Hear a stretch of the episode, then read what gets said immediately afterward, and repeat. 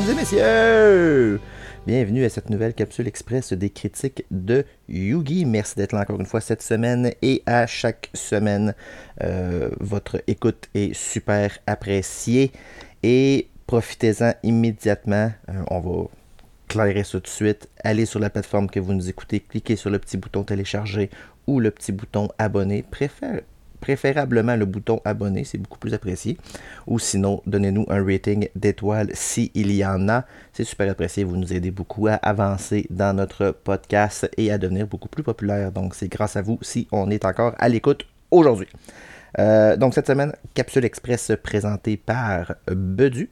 Et comme je le mentionnais la semaine dernière, il vous parle de la série National Treasure qui est disponible sur Disney ⁇ et euh, honnêtement, j'ai pas grand chose d'autre à dire. Bedu dit absolument tout ce qu'il y a à dire sur cette série. Donc je n'en dis pas plus et je le laisse vous parler de cette série euh, National Treasure sur Disney ⁇ Bedu, à toi la parole. Mesdames et messieurs, bonjour, bonsoir. Bienvenue à cette chronique express de la critique de Yugi. Mon nom est Bedu, bien sûr. Et je vous parle aujourd'hui de euh, la critique de la série National Treasure Edge of History, disponible sur Disney ⁇ une série qui a débuté en 2022 et qui se poursuit présentement. en date d'aujourd'hui, l'épisode 7 a été diffusé cette semaine. On parle de 10 épisodes de 45 minutes. Donc, euh, si vous connaissez là, le, le nom de National Treasure. On parle bien sûr d'une suite des films de 2004 et 2007 avec Nicolas Cage. Euh, une histoire de chasseur de trésors. Euh, le film, dans le fond, excusez, la série euh, a été écrite par et réalisée par genre 8 auteurs et réalisateurs différents. Donc je pense que c'est un effort collectif ces gens-là n'ont rien réalisé de bien excitant, donc euh, je pense que c'est des writers qui ont bâti quelque chose, puis on a travaillé avec ça. Euh, c'est inspiré, bien sûr, comme je disais, des films euh, très internationaux qui avaient vu le jour. On fait quelques allusions au personnage de, Nicolas Cage, sans toutefois le voir, du moins pas d'ici à l'épisode 7. Je ne veux rien divulgacher, mais mes attentes n'étaient pas bien hautes. Euh, cette série-là met en vedette une actrice euh, qui se nomme Lisette Oliveira, euh, qui joue le personnage principal, une actrice pas vraiment connue pour d'autres choses avant, deux ou trois trucs dans sa filmographie. Elle interprète le personnage de Jess Valenzuela, une jeune femme immigrante mexicaine euh, dans le film aussi, on voit la personne, l'actrice la, plus connue, Catherine Zeta-Jones, qu'on avait connue dans Entrapment, euh, Zorro, etc. Euh, on reconnaît aussi Jake Austin Walker, que les gens voient là, dans les premières séries de Stargirl et dans Fear the Walking Dead. Donc, c'est les acteurs qu'on ont peut-être le le plus de bagages. Les autres, c'est un peu euh, des, acteurs qui commencent leur carrière. Dans le fond, comme je disais tout à l'heure, ça, suit les films National Treasure. Le lien, dans le fond, c'est le personnage de Peter Sadowski, l'agent du FBI, qui avait laissé Nicolas Cage se sauver avec euh, la, la déclaration de l'indépendance pour l'étudier et tout ça qui est interprété par Harvey Keitel, qui reprend son rôle.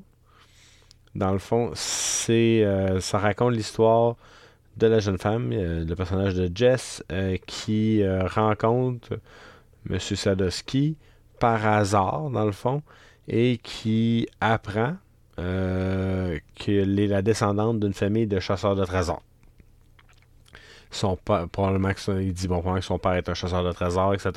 Elle, son père est décédé en, étant jeune. Elle dit ben non, c'est pas vrai, mon père c'était n'importe quoi, puis ma mère l'a quitté, etc. etc.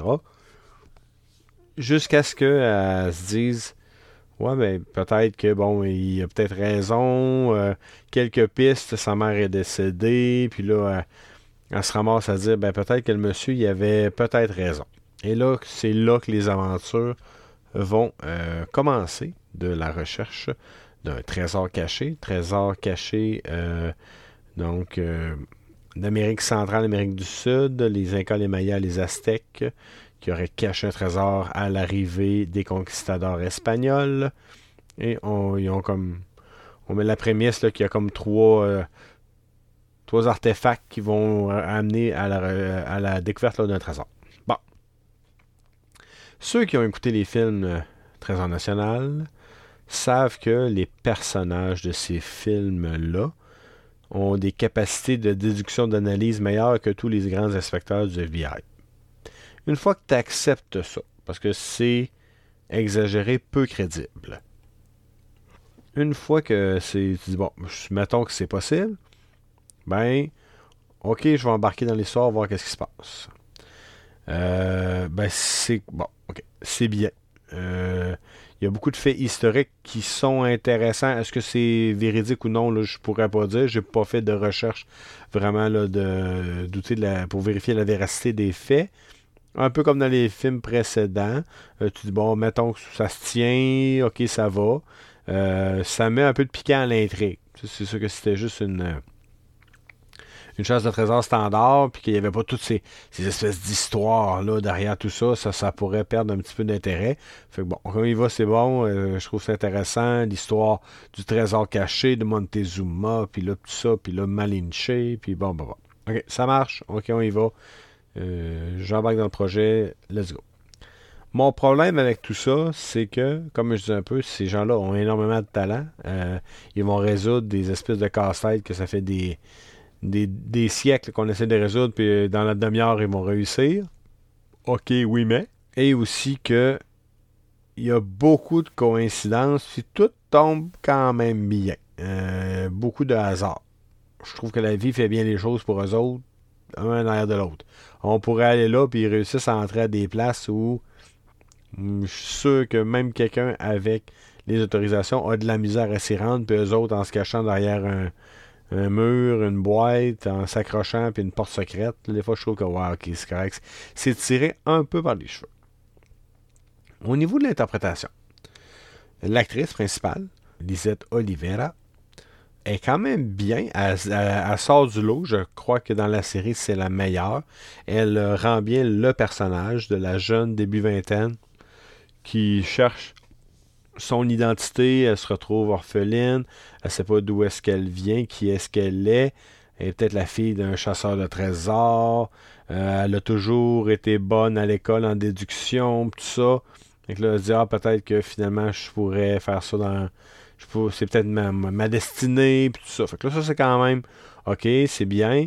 Son interprétation est bonne, comme je disais. Elle est plutôt attachante. Euh, ils sont comme un groupe de quatre, dans le fond, quatre jeunes. Les autres acteurs euh, de soutien sont, sont, bien, là, corrects. Surtout le personnage de Oren fait rire. Il est un peu gringalet, euh, trip sur les souliers, tout ça. Il est un peu drôle, mais je, le trouve plutôt attachant. Euh, le personnage de Catherine Zeta-Jones, qui est comme la méchante, Billy. Je sais pas si c'est son look qui enlève la crédibilité. Elle a les cheveux vraiment, vraiment blonds. Ça la vieillit beaucoup. Ou c'est ça, peut-être son manque de charisme là-dedans. Je lisais un peu d'autres critiques, puis on disait on sait pas trop si elle fait le meilleur travail de sa vie ou le pire.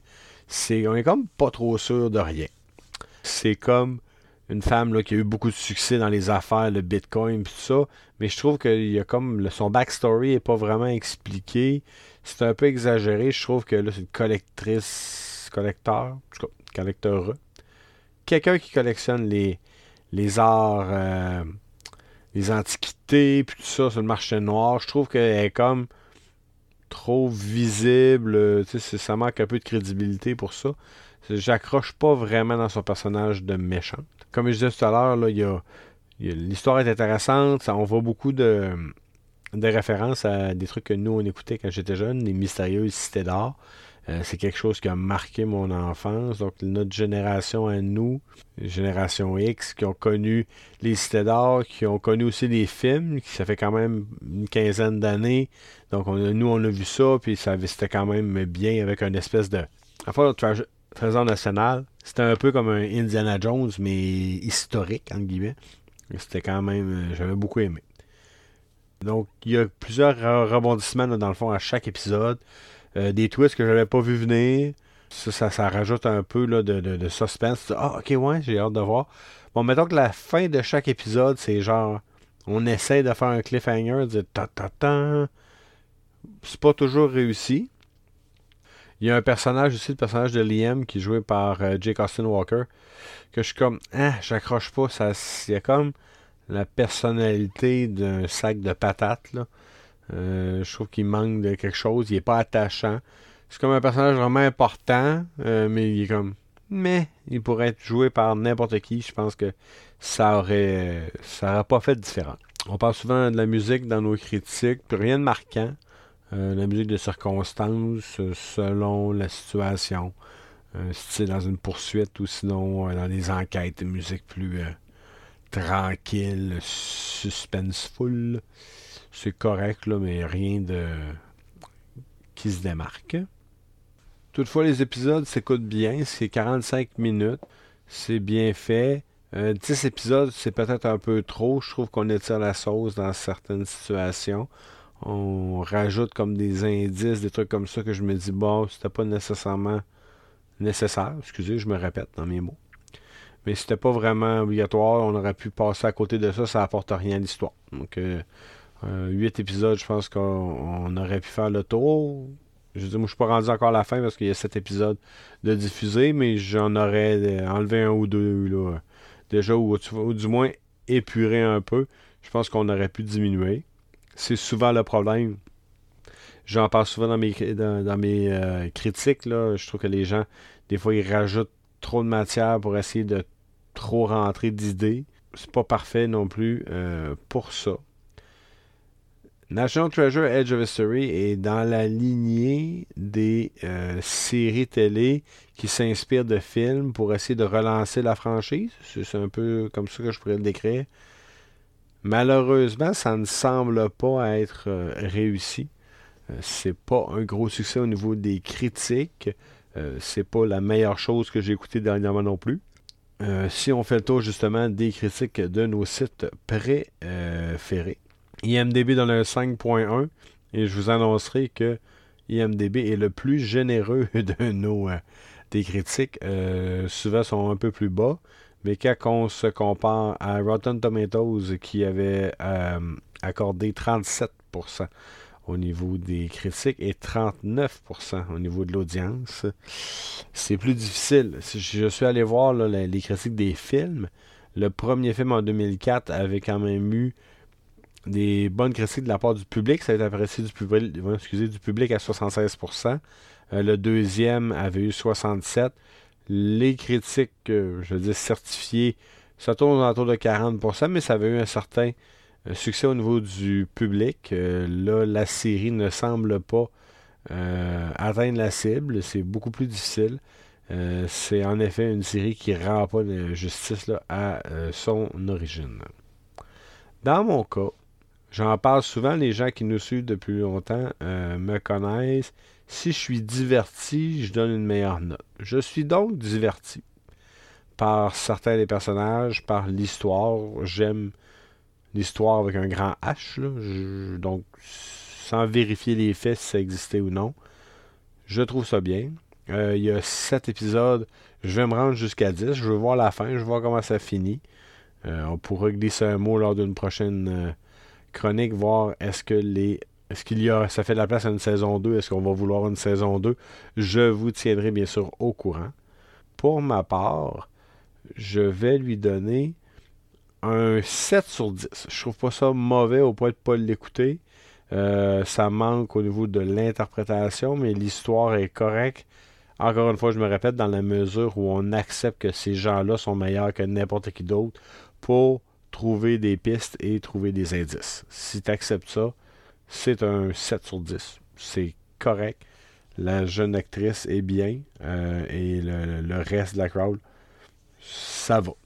Mais comme je vous dis, ça réinvente rien et ça ne passera malheureusement pas à l'histoire. Je lisais un petit peu sur d'autres sites qui disent que l'avantage de National Treasure, Edge of History, sortent en même temps que la série Velma, qui elle s'est fait démolir par la critique.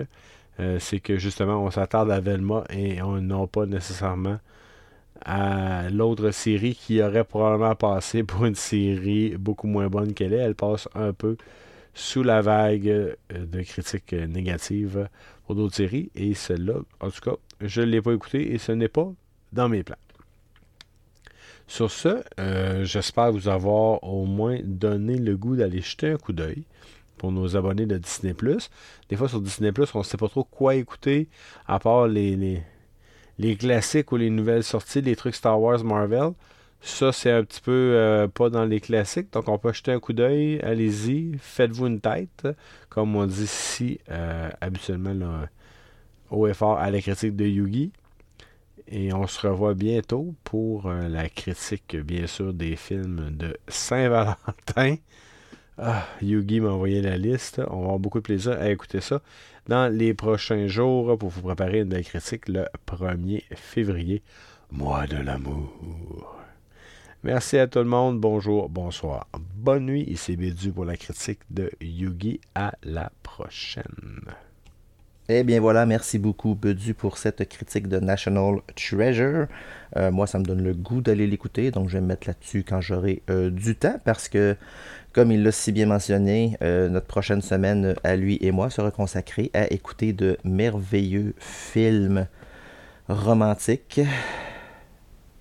On a vraiment des idées innocentes des fois, mais bon, on reste dans la thématique, thématique de l'amour pour durant tout le mois de février. Donc le premier épisode mensuel qui sortira le 1er février sera un épisode spécial Saint-Valentin où on va vous parler de quatre films d'amour. Euh, tous les quatre disponibles sur Netflix. Donc c'est vraiment accessible à tous parce que quelqu'un qui n'a pas encore Netflix euh, vit probablement sur la Lune. Donc 1er février, épisode Saint-Valentin spécial amour, quatre films romantiques à vous parler. Euh, donc, moi et Bedu, on va écouter ces merveilleux films pour vous, pour soit vous inciter à l'écouter ou à vous tenir très, très, très, très loin de ces films. Euh, merci d'avoir été à l'écoute. Encore une fois, toujours hyper apprécié. N'oubliez pas d'aller faire un petit tour sur notre page Facebook La Critique de Yugi pour toutes les nouveautés à venir, euh, avoir les, exclusivités, lorsque les épisodes sont disponibles et toute autre information de temps en temps qu'on vous met euh, sur cette page. Donc n'hésitez pas à aller faire un petit tour, abonnez-vous à la page de Facebook Critique de Yugi, c'est super apprécié, ça nous aide une fois de plus vraiment beaucoup. Et euh, là-dessus, ben voilà, ça complète notre mois de janvier 2023. On se revoit le 1er février pour notre épisode mensuel. D'ici là, comme d'habitude, portez-vous bien, euh, ayez du plaisir et passez une excellente journée. On se revoit très bientôt pour une autre critique de Yugi. Bye bye tout le monde.